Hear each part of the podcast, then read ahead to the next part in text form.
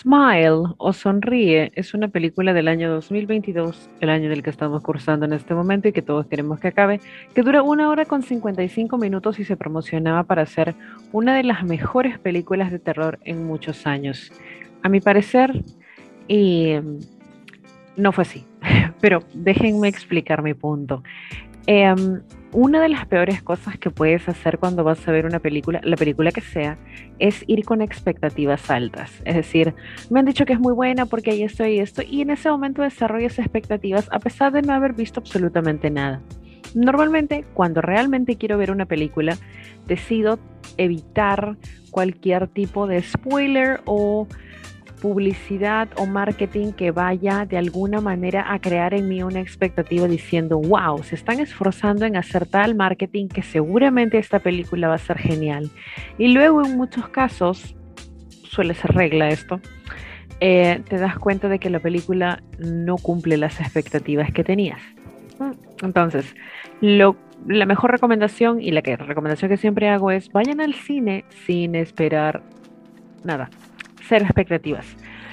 Este es el caso en particular de Smile, que empezó a inundar las redes sociales con análisis, artículos, TikToks e imágenes acerca de sus marketing stunts, en los cuales aparecían personas sonriendo en eventos deportivos de una manera muy escalofriante y ponían nerviosos a todos, incluso salían con un polo que decía Smile y se paraban eh, por bastantes minutos atrás de un presentador de noticias y la idea era crear esta, obviamente, esta curiosidad de, ok, ¿qué es Smile? Vas y buscas en Google y te encuentras con el trailer que la verdad no había visto antes de ir a la película. Una de las cosas que más me gusta es ir al cine. Disfruto de ver las películas como todos en casa, utilizando servicios de streaming, pero para mí el cine de todas maneras tiene una magia muy grande. El cine es mi lugar feliz. Y mi secreto, y ojalá la gente no empiece a hacerlo, porque entonces me quedo sin lugar feliz, es que suelo ir a las primeras funciones o a las últimas funciones durante los días de semana. Porque las primeras funciones, por ejemplo, en cine, los cines que yo tengo cerca, yo vivo en Villa El Salvador, en Lima, en Perú, Villa El Salvador, tengo eh, cerca Cineplanet, tengo cerca Cineplanet Villa El Salvador, Cineplanet Mall del Sur y además de eso tengo Movie Time, que la verdad es mi preferido. Eh, tiene muchas fallas en el tema de que hay poca variedad de películas y por supuesto encontrar películas subtituladas en Movie Time es imposible, ¿no? Todas están dobladas al español, cosa que me resulta muy incómodo. Más que nada voy por la experiencia de ir al cine y después tengo que verla en mi casa ya con el idioma original para analizar el trabajo de voces y todo lo que tú quieras. Pero no me quejo del doblaje. Tenemos en algunos casos grandes actores de doblaje cuando no van por el Star Talent. O sea, no quiero un youtuber ni quiero que Luisito Comunica sea Sonic. Quiero que un buen actor de doblaje, de preferencia que sea alguien que conozca el personaje, que el que haga el doblaje. Buenos días, Chris Pratt. O buenas tardes. Sí, sí, Chris Pratt va a ser de Mario Bros. Y si han visto, esta película va a, está creando una conversación muy interesante porque tenemos a alguien como Jack Black que eh, es conocido por hacer la voz de Po en Kung Fu Panda y tiene un trabajo de voz muy interesante, pero es Jack Black, ¿no? Es, eh, al, final es Jack Black haciendo la voz. Entonces, cuando se anuncia que va a haber una versión nueva de, de Mario Bros, una versión animada, y anuncian en las voces, dicen, oh, Jack Black va a ser Bowser y todo el mundo empezó a dudar un poco, podrá hacerlo, quizás hay actores de doblaje que tengan más experiencia, pero en lo poco que hemos podido ver en las presentaciones o en las conferencias de prensa, Jack Black va a ser un gran Bowser. Su voz cambia completamente, se hace grave, te da la imagen como si fuera inmenso, un dragón genial. Y luego está Chris Pratt, no tengo nada en contra de Chris Pratt, a pesar de todos los comentarios que hay acerca de que supuestamente, porque honestamente yo no he tenido acceso a ningún tipo de información real, fehaciente, de que él haya asistido a iglesias homofóbicas ni nada por el estilo. Y si es cristiano, no, eso no me parece cancelable. Si realmente pertenece a una iglesia homofóbica, transfóbica y que promueve la negación de los derechos humanos a las personas, cancelenlo. Pero la verdad, hasta el momento no tengo información. Si alguien tiene información fehaciente, no un TikTok, no un trend, no un tweet, sino información real, pásenmelo. Ahora, ¿a qué venía todo esto? La expectativa. La expectativa que se crea alrededor de una película puede ser muy buena o puede ser muy mala. Ojo que hay películas que ya vienen con expectativas, como por ejemplo cuando se trata de franquicias millonarias como Star Wars. Todos sabemos que van a haber fanáticos esperando qué, qué es lo que nos va a dar Star Wars. Y por ejemplo, en el caso de una de mis series favoritas, Doctor Who, todos hemos estado esperando The Power of the Doctor, del cual también voy a hacer un review para ver la regeneración de la decimotercera doctora, que viene a ser Jodie Whittaker en un nuevo doctor, aunque en The Power of the Doctor vamos a tener varias sorpresas. Pronto un episodio sobre eso. Ahora, me gustan las películas de terror como ya deben haberlo visto en los episodios anteriores, que el episodio anterior a este fue el análisis de Black Adam, la nueva película de DC, pero antes a eso fue la película Cerdita, Piggy, que es un slasher bien tipo old school, pero hecho en España. Denle una chequeada, está interesante. Ahora, Smile tiene una premisa de estas películas sobrenaturales que mezclan el terror con lo, entre comillas, psicológico, es decir, el monstruo siempre estuvo dentro de ti o hay alguna conexión por allí eh, respecto a lo que son traumas infantiles o traumas presentes. Em, ¿Por qué las películas de terror están tan amarradas a lo que son los diagnósticos de salud mental? Psiquiátrico o neurológico. Porque en esta película el primer jump scare, porque es eso, es un jump scare, es una convulsión. yo entiendo que yo tengo epilepsia. Yo entiendo que muchas personas no estén acostumbradas a ver a alguien convulsionar, pero ya cánsense, por favor. O sea, desde el exorcista, al exorcista te lo perdono porque creo que fue uno de los primeros en mostrar a alguien convulsionando y sacudiéndose con el floro de que era de que era, de que era una posesión demoníaca, pero aquí basta ya búsquense otra cosa. Siempre o últimamente hay una gran cantidad de películas de terror que lo único que hacen es jugar y tocar el tema de la salud mental y me parece que Smile abusa de los jump scares. Eh, puntos positivos, porque no todo va a ser negativo para nada. Eh, primero el tema de marketing, muy buen marketing, nos hicieron creer a todos que realmente iba a ser una gran película de terror ¿Tiene momentos de terror? Sí, principalmente al final. Nuevamente, aquí se habla con spoilers porque hace tiempo ya se estrenó esta película. Hay eh, el momento en el cual eh, la protagonista llega a su casa, que es donde había ella sido, había presenciado el suicidio de su madre y se aparece un ente que la culpa por la muerte de su madre y luego este ente se quita la piel y parece algo que parece parece algo sacado de Attack on, Attack Titan, ¿no? Shingeki.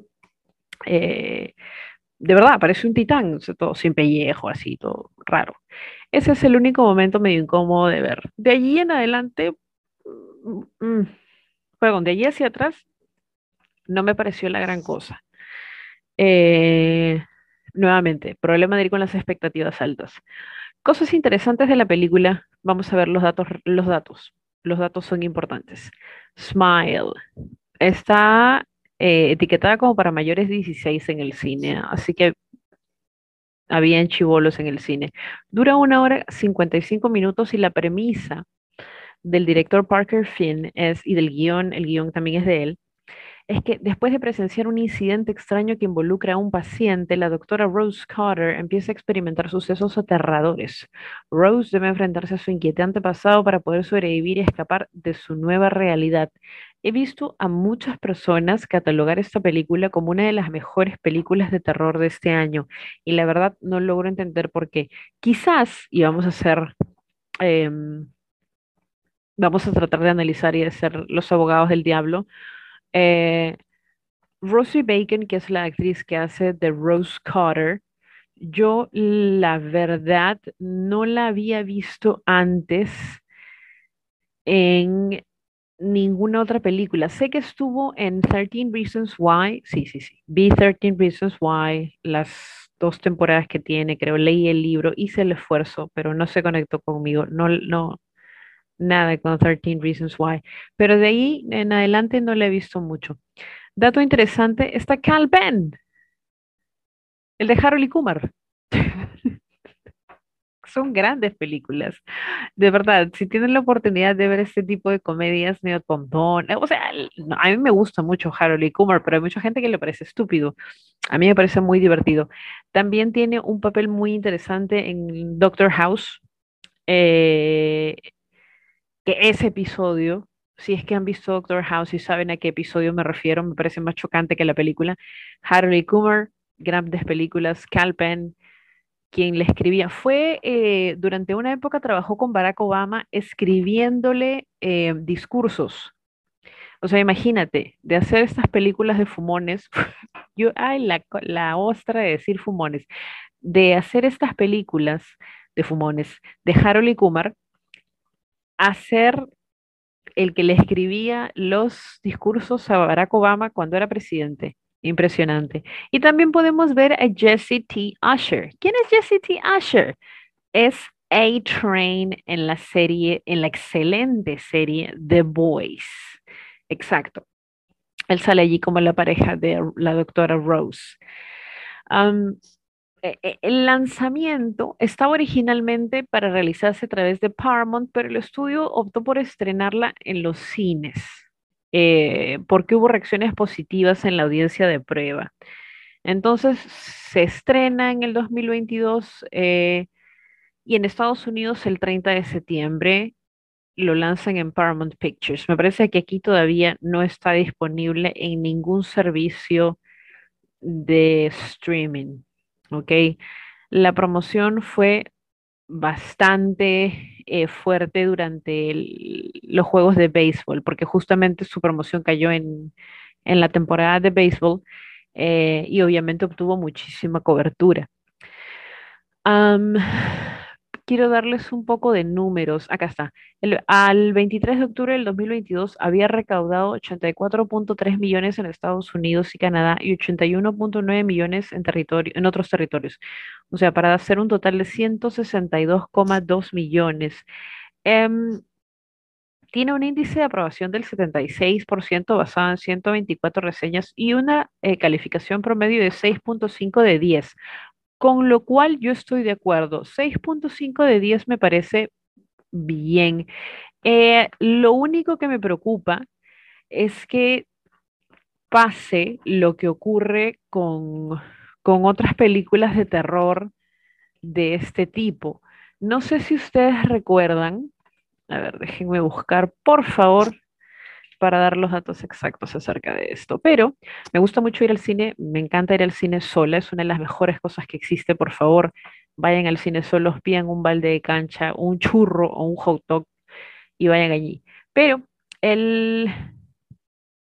Anda, esto es el 2017. ¡Wow! Ha pasado mucho tiempo. Ok. El 2017 se estrenó un slasher que se llamaba Feliz Día de tu Muerte. Y como este cine al que yo voy es bastante barato y en esa época tenía un programa que, de socios, Socio Movie Time, en el cual por cierta cantidad de puntos te ganabas cancha gratis y gaseosa y entradas gratis. Así que realmente los trabajadores de Movie Time eh, me odiaban porque como iba cada semana, terminaba yendo un par de veces al mes gratis al cine comiendo cancha. Y vi en una de esas ocasiones gratis, Feliz Día de tu Muerte, Happy Death Day. Es una película honestamente, ¿cómo les digo? no, no me pareció nada llamativa ni, ni muy memorable, pero lo que hicieron fue sacar Feliz Día de tu Muerte 2. No sé si es que las películas de terror deban tener secuelas si es que se trata de una historia tan poco explotable, no sé, o sea, en este caso lo que ocurre es que hay un ente maligno que no se sabe de dónde salió porque hay muchos como momentos que te hacen creer, oh, ok, de acá salió el mal. No, no, no, no, salió de más atrás. eh, hay una especie de mal que se mete en las personas que presencian el suicidio de otras y luego te hacen sonreír de una manera maníaca y luego se, te, persiguen hasta que tú te suicides, ¿no? Cosas por el estilo. Pero esto da realmente para hacer una secuela, porque eh, la escena final en la cual eh, la expareja de Rose, que me parece que es el policía, em, la ve suicidarse y se ve como sus ojos están eh, fijos en ella. Eso significa que podría haber una continuación.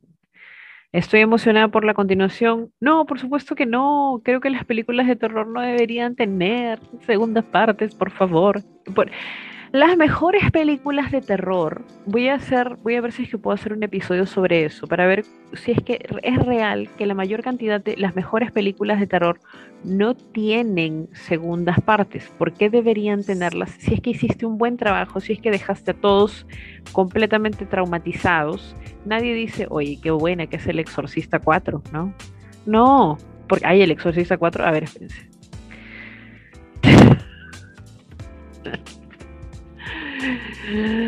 Ah, sí, claro. Es, se llama El Exorcista The Beginning, el comienzo. Normalmente tienen que hacer una precuela. Entonces, por favor, ya basta. Dejen de hacer precuelas, de precuelas, de secuelas, de precuela. Por favor, ya. Ya basta. Eh, entonces, eh, este fue el análisis de Smile, Sonríe.